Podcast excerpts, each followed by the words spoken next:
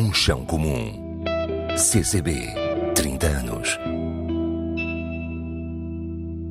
Este início de conversa não foi escrito num teclado H. César, modelo de uma máquina de escrever lançada no Estado Novo e que a artista Raquel Lima subverteu, dando-lhe um sentido diferente. Raquel Lima, poeta e performer, licenciou-se em estudos artísticos e é aluna de doutoramento do programa Pós-Colonialismos e Cidadania Global na Universidade de Coimbra. Identifica-se como portuguesa, angolana e são tomense. Deve a arte sempre subverter? Ter uma voz até quando não se ouve e apenas intuímos, ou é urgente que a mensagem seja cada vez mais direta? Pedro Barateiro, tal como Raquel Lima, nasceu depois do 25 de Abril. Estudou na Associação Mau Maus, em Lisboa, e obteve o grau de mestre pela Academia de Arte de Malmö, na Suécia. Foi bolseiro da Fundação Calouste Gulbenkian. Fundou e geriu com um conjunto de artistas o Parkour, um espaço ligado à Avenida 211, em Lisboa. Participou na Bienal de São Paulo, tal como Raquel Lima. Conta inúmeras performances e exposições. Ainda recentemente apresentou Poems for Tourists, uma exposição para uma cidade em transformação e para as pessoas que nela se transformam. Para Raquel, é o país que se transforma, sendo ela um agente de mudança. Uma mulher que dá voz a um passado que ainda não resolvemos. Em mais um episódio de Um Chão Comum, falamos hoje do ativismo na cultura, dessa urgência de ter voz e de a fazer ouvir quando o mundo recua e muitas vezes receoso paralisa. Um Chão Comum é um podcast que assinala os 30 anos do CCB em parceria com a rádio Antena 1. Vamos ao passado e olhamos em frente. Olá, Raquel e Pedro. Olá, Inês. Olá. São ativistas? Hum, às vezes, às vezes, às vezes é preciso. Sim. Identificam-se como ativistas, por uh, Sim, é quase uma imposição, não é? Mas não, não é uma coisa que eu autodetermine, mas que com o tempo fui, fui encaixando. Mas acho que hum, hoje em dia se banaliza muito esse conceito e podemos falar nisso também. O que, o que é que quer dizer ser ativista? Uh, eu penso que há, há, uma desresponsabilização quando o ativismo passa a ser o, o lugar onde se questionam um, assuntos sobre justiça social. Acho que um, hoje em dia já temos curadoria ativista, programação ativista, cultura ativista e, na verdade, o que estamos a referir nesses âmbitos é da responsabilidade de, de todos os setores da sociedade, ainda mais aqueles que, que são do setor público. Então, parece-me só, por um lado, que há uma, uma terceirização de uma série de assuntos que passam a ser do foro ativista e, por outro lado, há uma série de pessoas que se autodenominam ativistas uh, de uma forma, por vezes, inconsequente, que é mais quase um, uma coisa de egoica. Será que já temos o ativismo light?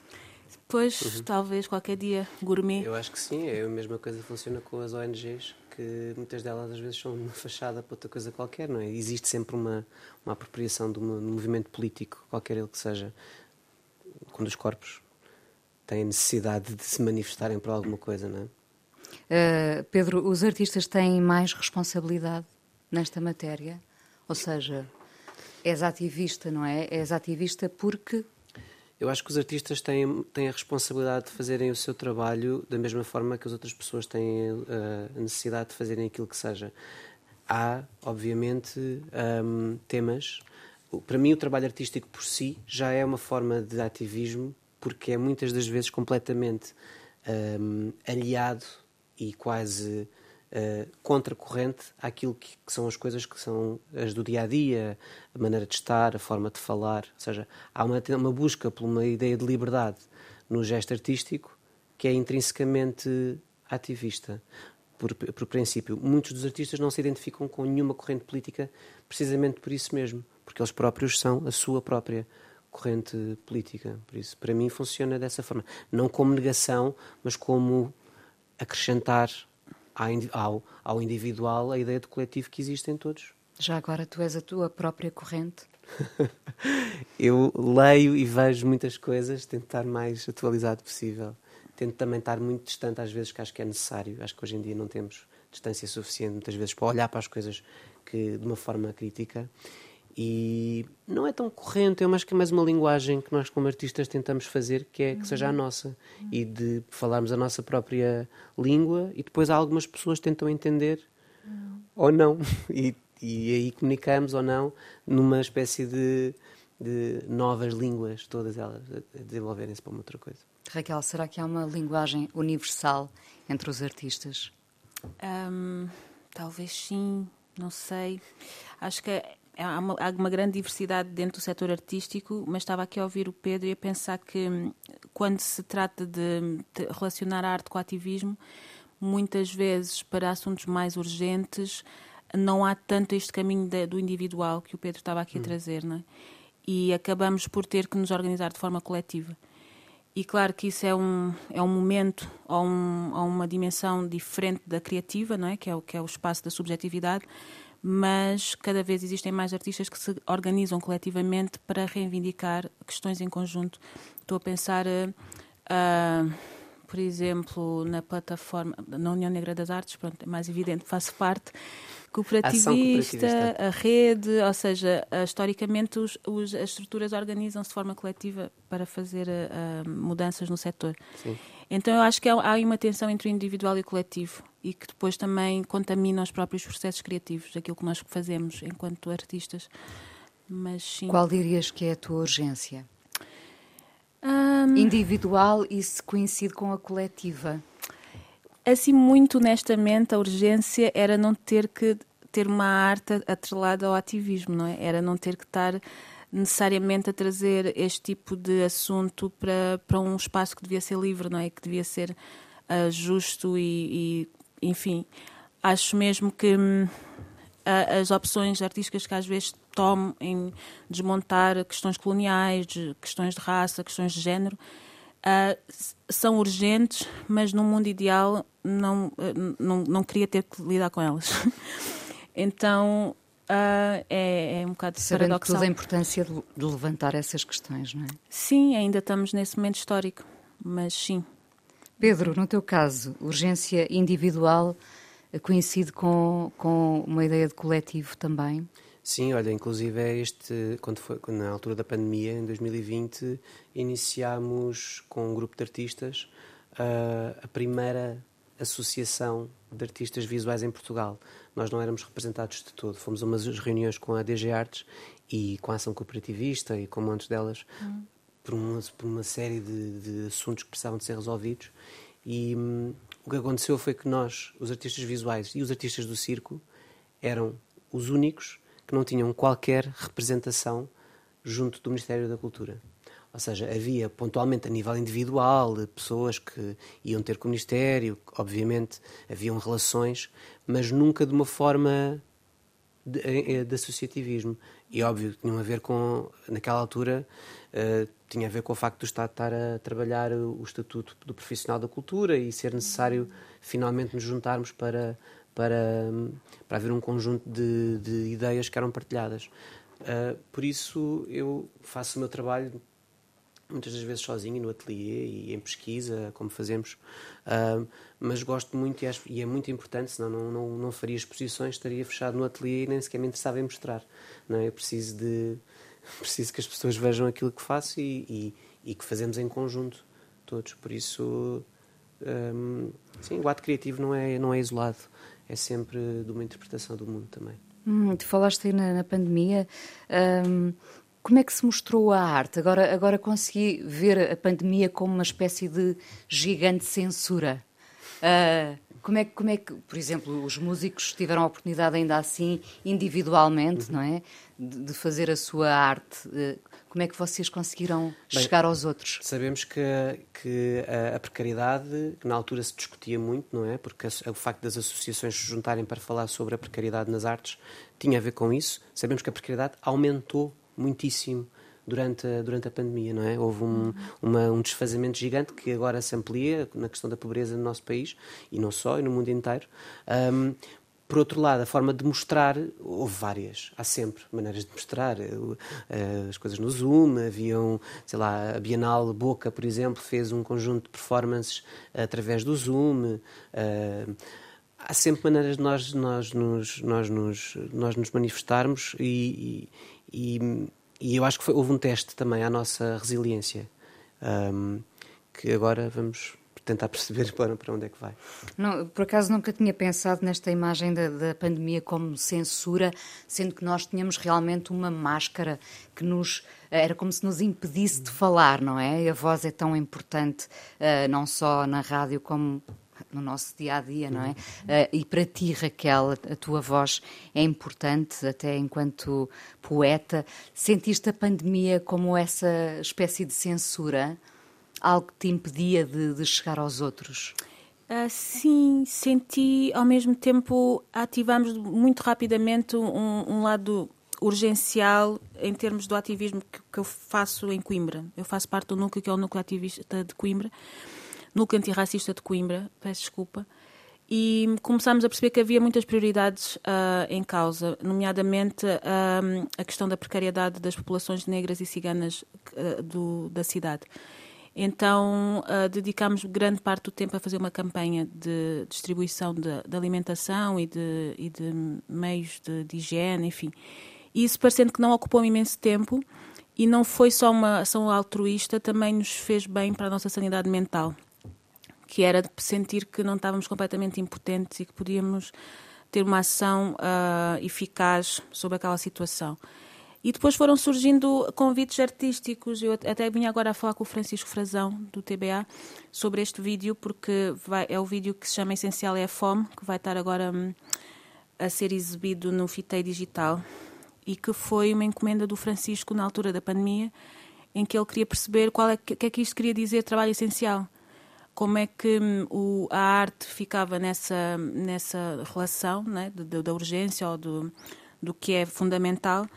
Então ele convida artistas para convidarem não artistas e trabalharem uh, através de vídeo a questão do trabalho essencial. Eu convidei a minha mãe porque ela é assistente de geriatria e toma conta de pessoas idosas e não conseguiu parar durante a pandemia.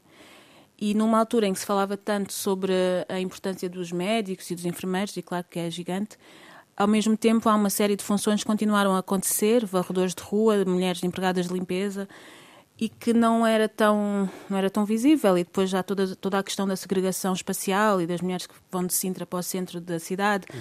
e como é que isso também aumentou os casos de covid nessas zonas uhum. então há esse vídeo que marca um bocado uma forma de ter voz durante a pandemia e que foi uma construção com a minha mãe, que também foi a primeira, e que agora vai resultar numa performance também com o TBA, já agora, em 2025. Então houve assim uns convites também para festivais de poesia online, fiz um festival uhum. em Berlim, uh, que era para ter ido a Berlim, depois teve que ser online, houve essa frustração, uhum. não poder ir aos sítios. Sim, projetos que foram adiados também, não é? Sim. Sim, mas a máscara não nos tapou a voz. Não, uh, há, no teu caso, uma diferença entre Raquel mulher e Raquel artista? Ou fundem-se? Acho que se fundem. Sim, acho que não, não, não consigo nem dissociar. Um, e não necessariamente por estar a trabalhar sobre questões de género, mas porque uh, a escrita, a poesia é uma, é uma matéria que atravessa o corpo, não é? E esse corpo tem um local, tem um, um pertencimento, tem um contexto. Eu acho que é difícil dissociar. Pedro, será que uh, há um momento, uh, pensando no ativismo, no nosso cotidiano, por exemplo, nós estamos agora, temos aqui um microfone à nossa frente e o microfone é uma arma poderosa. Às vezes dás por ti a pensar, será que estou a ser suficientemente ativista? Será que podia fazer mais? Temos instrumentos fáceis nas mãos e não os usamos às vezes, não é? Sim, eu acho que sempre. Um, eu acho que é muito fácil eh, nos acomodarmos a, um, a uma a uma forma de estar e acho que faz muito parte. Eu no meu trabalho também uso bastante a, a linguagem e a poesia. Eu vejo sempre a poesia como uma forma de, de como uma espécie de processo de descolonização de nós próprios. E, hum, e acho que é como se nos. A, música também, não é? Uh, tudo o que é. Há uma espécie de, de, de, força que é obviamente mal utilizada pelas pessoas, muitas vezes estão na política ou em cargos e que a utilizam para muitos outros fins. O que eu acho é que quando se percebe que existe uma. Por exemplo, uma autora que eu li muito no, na, na, pandemia foi a Audre Lorde, precisamente porque é uma autora que fala muito sobre, sobre, o, silêncio, sobre o, o silêncio que tivemos durante muito tempo, e, e ela em particular, mas muitas, muitas pessoas, e hum, muitas vezes nós aceitamos que outras pessoas coloquem nas nossas bocas, nas nossas, nos nossos lábios outras palavras. Também se aproveitam do nosso silêncio.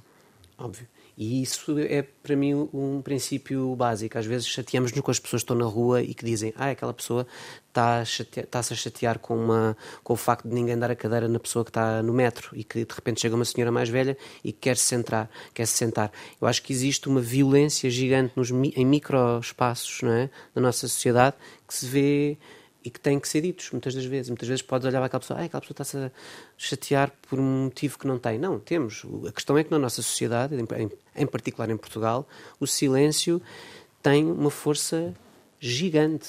E, e, e, eu sempre lidei com isso no meu trabalho, no sentido em que eu sempre tentei ir à procura do que, o, o que é que faz tanto silêncio, o que é porquê tanto silêncio, percebes? Porquê?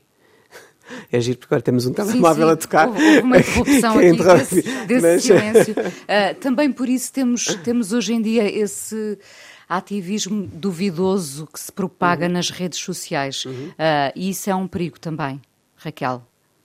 Uh, nas redes sociais, pois eu agora, por causa desta questão da Palestina a Israel, tem sido muito difícil as pessoas não, não o fazerem, por exemplo, porque uhum. quer dizer, o que, é, que é que se pode fazer? E, e tenho pensado muito nessa relação. Será que isto é demasiado? Será que isto é uma reativação do trauma? Será que. Mas a verdade é que é um lugar também de denúncia. Uh, não sei quais são os perigos que estás a dizer de estar a fazer ativismo nas redes, mas acho que acima de tudo é quando não se faz mais nada além disso. Mas há casos em que não é possível fazer mais não, nada. Nós furamos o silêncio, felizmente, não é? Uh, depois há vários caminhos uh, trilhados dentro, dentro de, desse poder que é uh, falar, ter uma opinião. Uh, nós descobrimos que podemos todos ter uma opinião. Uh, e bom, isso às vezes é um, é um terreno uh, perigoso, não é? Inflamável, altamente inflamável. Uhum. Raquel, a questão do colonialismo, o teu tema preferencial, é uh, ainda uma ferida aberta neste país? Ah, sim, claro que sim. E, enfim, é o meu tema preferencial, não sei se é. Mas acho que é uma ferida aberta e agora estava a chegar aqui ao, ao, ao CCB e todo esta, este, pronto, este imaginário, este espaço, este lugar hum. e toda a complacência em, com que não se questionam não é, os símbolos, os mitos, as narrativas. Um, a ferida está abertíssima enquanto existirem continuidades históricas, enquanto existir segregação racial, casos de brutalidade policial. Muito recentemente fomos todas e todos testemunhas uh, do desfecho da, do julgamento do Mamadou Ba. Uhum. Amanhã vai ser o, do, o julgamento da Cláudia Simões, que foi espancada por um agente da PSP. E nós estamos a ver que tá, vai desde o sistema jurídico até, um, até a urbanização, até a educação, está em todo lado. Então acho que é uma ferida, sim, super Como é que aberta. se interrompe essa continuidade? Uh, eu acho que é um bocado com autorreflexão, não é? Acima de tudo, já há muito trabalho feito que nos indica caminhos, não é? E começa a ser, um, começa a ser necessário que as pessoas façam esse trabalho e não e não se, não se deixem ficar pelas perguntas, não é? Porque já existem até diretivas nacionais e internacionais de combate ao racismo, não é? Em Portugal existe o Plano Nacional de Combate ao Racismo, uh, desde 2001 que há convénios internacionais sobre o assunto. Uh, estamos quase a terminar a década de afrodescendentes sem quase nada feito. Então não é falta de soluções nem falta de caminhos, é falta de pô-los em prática, não é? Então, enfim, vai desde a educação à cultura, à saúde, a, tudo, a todas as áreas. Começa na educação. Eu acho que a educação é um bom princípio, é um bom princípio porque, pronto, são, as crianças são sementes e estão a chegar a este mundo sem grandes referências nem preconceitos e depois vão adquirindo, não é? E eu acho que, que sim, a questão dos manuais escolares está muito debatida. Já há projetos de investigação a falar sobre o, o problema da, dessa versão que é contada da história colonial portuguesa. Um, então, sim, essas revisões têm que ser feitas, claro. O que, o que pretendia dizer aquela máquina de escrever uh, do Estado Novo que levaste à Bienal de São Paulo? O que é que pretendia O que é que dizer? ela queria dizer?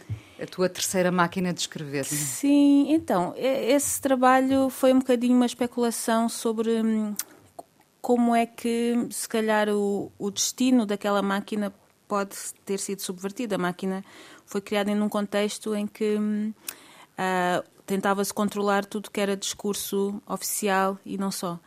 Então, é, é, parece-me um projeto que atua diretamente na subjetividade das pessoas, com a criação de um modelo que representa todo um, um tecido social, não é? Esse era o programa do Salazar e dos companheiros. Então, uh, pareceu muito interessante não só já haver uma subversão durante esse período do, dos distribuidores da máquina que já mudavam as teclas, porque era impossível as pessoas adaptarem-se. Então, logo aí começou a acontecer um, um movimento de, de tentar reajustar para um teclado mais acessível. E interessa muito esses, esses pequenos movimentos de contrariar formas de controle, ainda por cima quando estamos a falar de formas de controle sobre um processo criativo, que pode ser também um, uh, pode estar presente numa máquina de escrever. Então foi esse o caminho, mas eu sinto que não consegui, não só não, só não resolvi o problema, como quero muito fazer um novo vídeo em que destruo a máquina, porque não sei o que é que é de fazer com ela. E acho que não há assim grande solução essa máquina. Pedro, uh, somos eh, educados para caber num formato uh, e quase punir a diferença desde pequeninos, daí a importância da, da educação. A arte pode redimir-nos?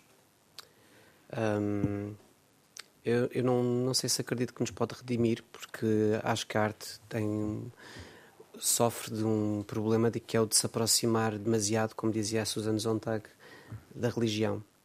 E o que vemos hoje em dia são a apropriação dos discursos totalitários, aliás, vê-se durante todo o século XX, que tanto do, do lado dos fascismos como do lado dos socialismos, houve sempre uma apropriação dos discursos artísticos e dos artistas para eles serem instrumentalizados a decorarem e a fazerem uma determinada hum, forma que mais uma apraz. Uma estética também, não é? Uma estética. Por isso eu acho que uh, os artistas têm um papel e a arte tem um papel de, de ajudar a, liber, a libertar, ajudar a, a, a uma espécie de, de, de, Tirar a mordaça. Tirar a mordaça e, e nem sequer tirar a mordaça, mas de, questionar, não é? De questionar os silêncios, não é?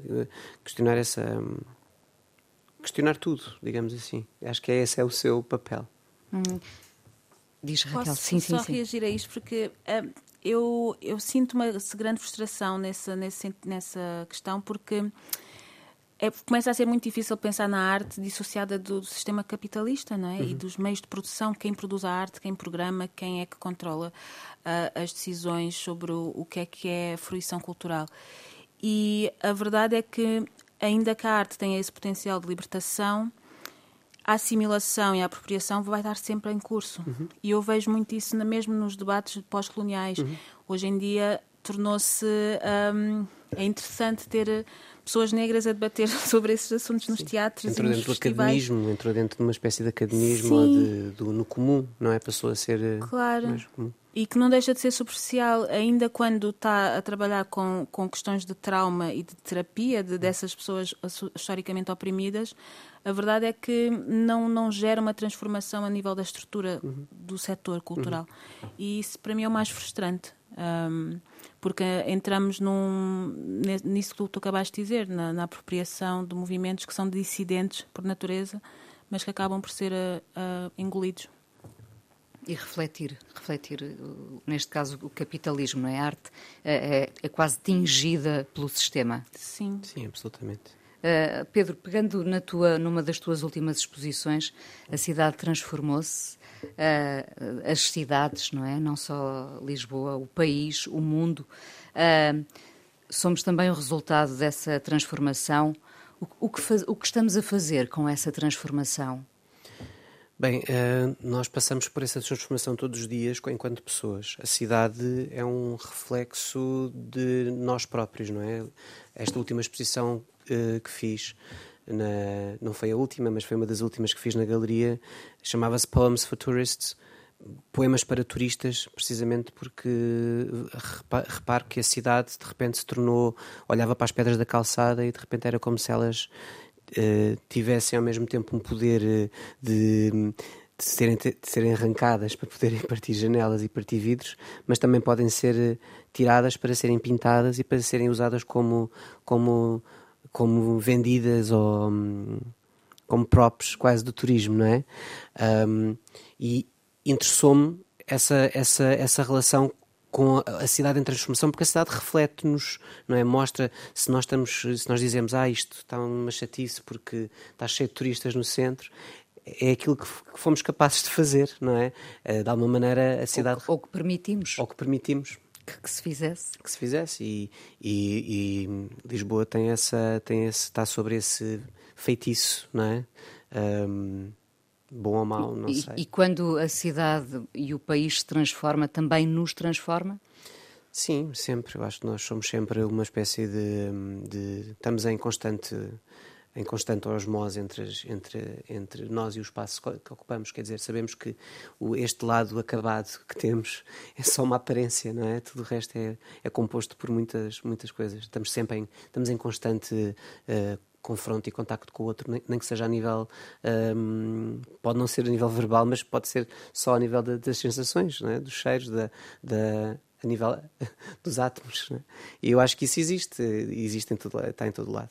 Raquel, como é que lutas para que o país não te molde? Hum. é, essa, essa é difícil. Um, não sei, a poesia, mais uma vez, acho que é um, é um lugar, é esse lugar, não é? É o lugar onde eu sei que posso, inclusive, é, moldar a língua, não é? Que é um fator de identidade nacional tão forte. Então, acho que hum, ainda é, dos lugares mais confortáveis para não me sentir hum, a ser moldada. Dos mais livres. E dos é mais dos lugares livres. mais livres, sim. a poesia, sim. E acho que até com, sem ser só no lugar do abstrato e do. Mesmo em termos práticos, eu faço muitos workshops de poesia. E é muito interessante chegar a, uma turma, não sei, da preparatória, perguntar se eles gostam de poesia, eles todos, ah, não, poesia é uma seca, e depois no final da, do workshop estarem todos contentes. É. E tu perceberes que. Uh, que eles têm uma ideia de poesia, se calhar um bocadinho limitada, muitas vezes, e que não sabiam que eram capazes de escrever poesia. Então, acho que é uma ferramenta, inclusive, de transformação social que não é só, não é só abstrata, uhum. é mesmo de construção de sujeitos políticos e das pessoas perceberem que têm, têm um espaço para, para si, para a sua voz, para a sua subjetividade. Então, eu acho que é um bocadinho pela arte e por, e por estes movimentos de, de coletivos de ativismo. Acho que conseguimos fazer algumas transformações. Aliás, não tenho dúvidas nenhumas estou a pensar na lei da nacionalidade, que foi muito graças ao, ao movimento social uh, que foi alterada, mesmo questões na, do nosso setor com a DG Artes, houve ali uma discussão sobre a diversidade étnico-racial se tornar de interesse público dentro do, dos avisos de abertura dos concursos. Isso também foi muito em diálogo entre a UNA e a DG Artes. E são pequenos passos que, que vão fazendo sentido. Sentes a tua liberdade condicionada de alguma forma? Um, é, aí entra novamente o coletivo. Eu até posso ser uma pessoa extremamente livre nos movimentos, uh, livre no pensamento, mas eu nunca não serei livre se sentir que a minha mãe não é livre ou que a minha vizinha não é livre. Eu, eu acho que isso não é mesmo uma questão que eu não me consigo abstrair, porque sei que não só muitas vezes é, é graças a essas pessoas que eu consigo ser livre, não é? uh, como também é um movimento conjunto não é? de, da sociedade em comum, não é só sobre mim. Então acho que a liberdade também pode ser um lugar uh, partilhado. Pedro, em vez de perguntar se sentes essa liberdade de alguma forma condicionada, pergunto se sentes uh, um homem privilegiado. Absolutamente. E, muitos, e muitas das vezes um, e não só em Lisboa, como noutros sítios para onde vou. Acho que há um lado uh, que todos nós gostaríamos que houvesse, não é? Que é um lugar de poder falar, do, o de poder uh, agir, o de poder estar sem ser criticado.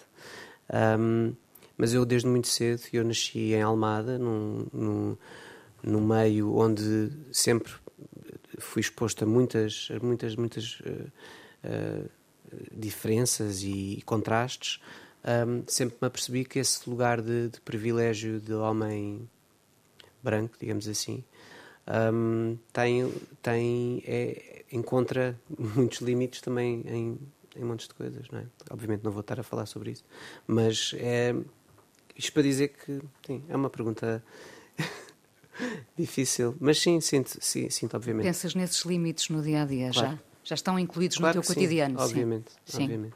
Porque falamos uh, de liberdade, uh, a Raquel Lima deu-me permissão para eu ler um, um poema dela. Eu perguntei-lhe se, se, ela não o queria ler uh, e ela, enfim, passou-me o papel, literalmente. Chama-se Liberdade Mais Cruel.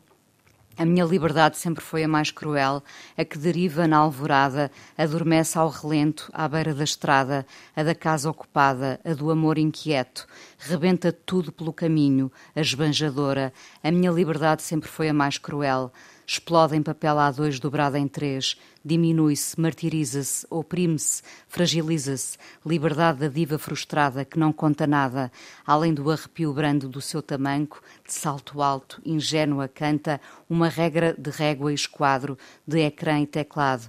É a liberdade da puta amedrontada que sente tudo, mas não sente nada, numa paranoia da encruzilhada, de pensamentos bloqueados, na vontade de ser reta e não incerta, ter um caminho considerado, aplaudido pelos vizinhos, compatriotas desconhecidos em terra alheia, ser pessoa, ser poeta, liberdade cruel e ausente, a mais frustrada, liberdade revoltada, que apenas nua existiria, exposta ao gatilho, à bala, à guilhotina, liberdade na balada, na insônia, no castigo, liberdade sem religião, nem cura, nem terço, sem abrigo, liberdade de abraçar os demónios mais cruéis, porque o segredo da liberdade é deixá-los passar por aqui. Uh, um poema uh, que percebi que toda a gente gosta muito, por ser, como tu dizes, talvez visceral. Uh, faz parte de um, de um livro com áudio que junta 10 anos de poesia, ingenuidade, inocência, ignorância.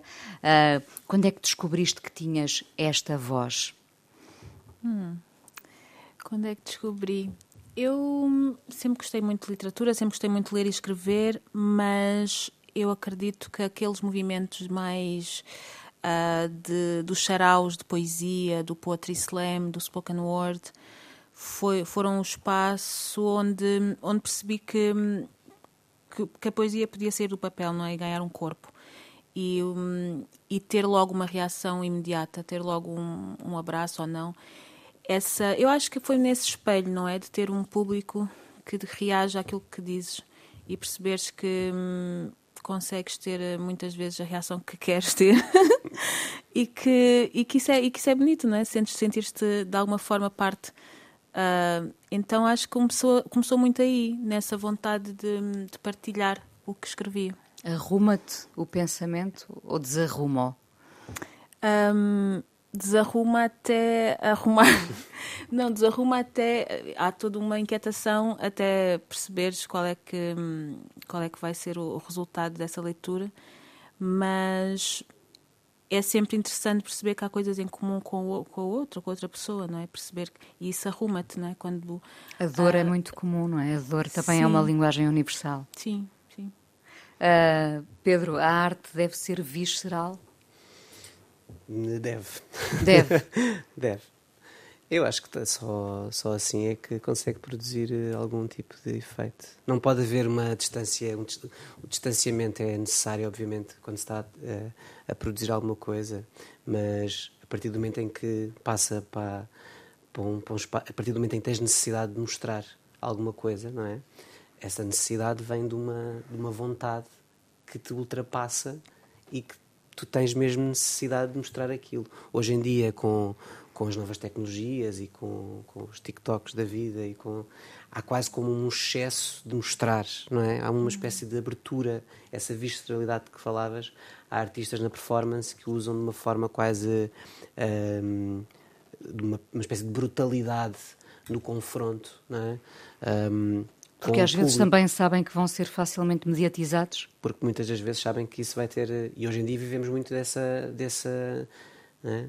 dessa imagem rápida e, e, Do efeito pretendido, não é? Sim. Mas claro que sim, claro que tem que ser, tem que ser visceral, mesmo que muitas das vezes possa ser absolutamente ascética, não é? Há, pode haver hum, essa, essa ligação, um contraste. Eu perguntei à Raquel quando é que ela tinha descoberto que tinha uma voz. Uh, no teu caso, quando é que, em, em que instante lembras-te do, do, momento uh, exato uh, em que descobriste que querias mostrar aquilo, aquilo que Olha, pensas, eu, a tua voz? eu acho forma. que comecei a desenhar, sim. Eu, ela estava a responder e eu estava a pensar. Eu acho que quando eu comecei a desenhar em, em cima da arca frigorífica da mercearia dos meus avós, em Almada. E, hum, e as pessoas passavam, os clientes iam lá, e, e, eu era muito tímido, ainda sou, mas pronto, agora um bocadinho menos, agora depois faço performance não sei o quê, por isso, porreiro. Um, e a partir do momento também comecei a ter mais à vontade. Mas quando era miúdo, eu percebi-me de que uh, o facto de estar a fazer, uma, estar a fazer uma, um desenho e estar absolutamente em silêncio e comigo próprio e estar no meio de muitas pessoas, as pessoas paravam e, e, e, olhavam e às vezes comentavam e ou seja como Isso a Clarice... quer dizer que captavas a atenção daquelas pessoas. Sim é, é, é, aquilo que a Clarice Lispector eu mais tarde percebi pela Clarice Lispector quando ela dizia eu tinha uma timidez ousada né e eu acho que era isso era uma timidez tão extrema que eu não tinha necessidade de estar ali só a desenhar e estava no meu mundo só que eu percebi-me que de repente as pessoas paravam. E quando tu estás parado a fazer uma coisa durante muito tempo, de repente as pessoas param realmente e olham e percebem tu não és um louco, que tu não és um. não és só tímido, tens muitas outras camadas. Tu dizes que ainda tens algum pudor em mostrar os teus desenhos? Eu tenho sempre pudor em mostrar os desenhos. E as coisas que se escreve também, muitas vezes, há um, há um pudor imenso em mostrar, eu acho. Isso é como se fôssemos crianças para sempre. Aquele medo que os outros não validem aquilo que sentimos, fazemos, é isso. Absolutamente. Mas é. eu acho que. Os artistas precisam muito de validação, na verdade. Não é? No sim, geral. Sim, quer dizer, na, tens uma. Tens uma. Estás a fazer para ti e tu sabes que. Mas também são mostras quando sentes que aquilo é qualquer coisa decente, não é? Sim, idealmente, Alguma coisa sim. que possa ser mostrada, não vais estar a mostrar hum. só. Quer dizer, tem que haver um conjunto de fatores que. Então, em quem pensam primeiro? No, no público ou nos outros artistas à procura dessa validação? Quando fazem, um, quando escrevem um poema, quando fazem uma performance, em quem pensam primeiro? Eu escrevo para mim, eu faço para mim normalmente. E depois, obviamente, sei que vai ter um, algumas das coisas vão ter algum Claro. algum público, não é? Sim, acho que agora também já estou numa fase diferente. Eh, a questão da Poetry Slam, eu tinha 19, 20 anos havia muito essa coisa do ah, quer partilhar. Depois houve um movimento até de não querer estar sempre a ser associado à Poetry Slam, porque também acho que tem muitas questões aí. Uh, mas eu acho que hum, nem sempre eu consigo uh, estar 100% preparada para apresentar uma, uma coisa, uma performance. Uh, e acho que isso tem sido um processo interessante porque ativa-me outros, outros lados do cérebro, ou do cérebro ou não, que é uhum. como a intuição. E do corpo. Do corpo. Eu tenho trabalhado muito à base da intuição. A última performance que fiz na Galeria da Boa Vista, uh, que foi na abertura de uma exposição que se chamou O Meu Útero Não Está na Europa. Eu preparei a performance na véspera e houve elementos do próprio dia que eu incluí. Hum. E eu acho que hum, o resultado surpreendeu-me a mim própria. Então, também dar esse espaço de não ser tão racional tem sido um movimento que me tem feito divertir-me mais com os processos e não estar tão estressado claro. com a opinião dos outros. Sim. Uh, como sabem, também olhamos para estes 30 anos do CCB, uh, ah, o que vos marcou uh, e marca nestas três décadas. Pedro, o que é que escolheste? Já sei, entre concertos, exposições. É complicado, porque eu acho que eu cresci um bocado também a vir cá, não é? Porque o espaço foi feito em 94, 95, e eu comecei, foi na altura em que eu entrei para António Arroio e, e pronto, e, e muitas coisas. Em 2006, o concerto do Caetano Veloso no, ali no átrio exterior do, do museu, concerto para Morta em 97, quando era, ainda era miúdo. Um, depois as exposições, a Paula Rego, também em 1997, quando foi assim um, uma grande explosão da Paula Rego e de repente uma exposição que vinha da Tate Britain em, em Londres. Um, o Hélio Eitissica, mais recentemente. e depois a minha própria exposição em 2015. Foram assim para mim os momentos. Raquel. Um, então, gostei muito do concerto Art Lindsay, Lindsay que aconteceu aqui no CCB durante o Lefest e também não, não tive muitas, não tive cá em muitos concertos. Houve um baterista jamaicano, que também não me lembro o nome, e mais recentemente o espetáculo da Flora Detrás, o Glottis. E, e sim, são assim os momentos que me lembro. Hum. E a pergunta mais difícil de todas sempre, uh, o que mudariam no CCB se pudessem, enquanto espectadores, enquanto artistas, uh, Pedro? O que, é que mudava? Uh, punham mais perto da minha casa. Boa. um, o que é que eu mudava no CCB? Não sei, eu acho que estar no local onde está, acho que podia ser um local histórico potente para abanar um bocadinho uhum. aqui a, os discursos.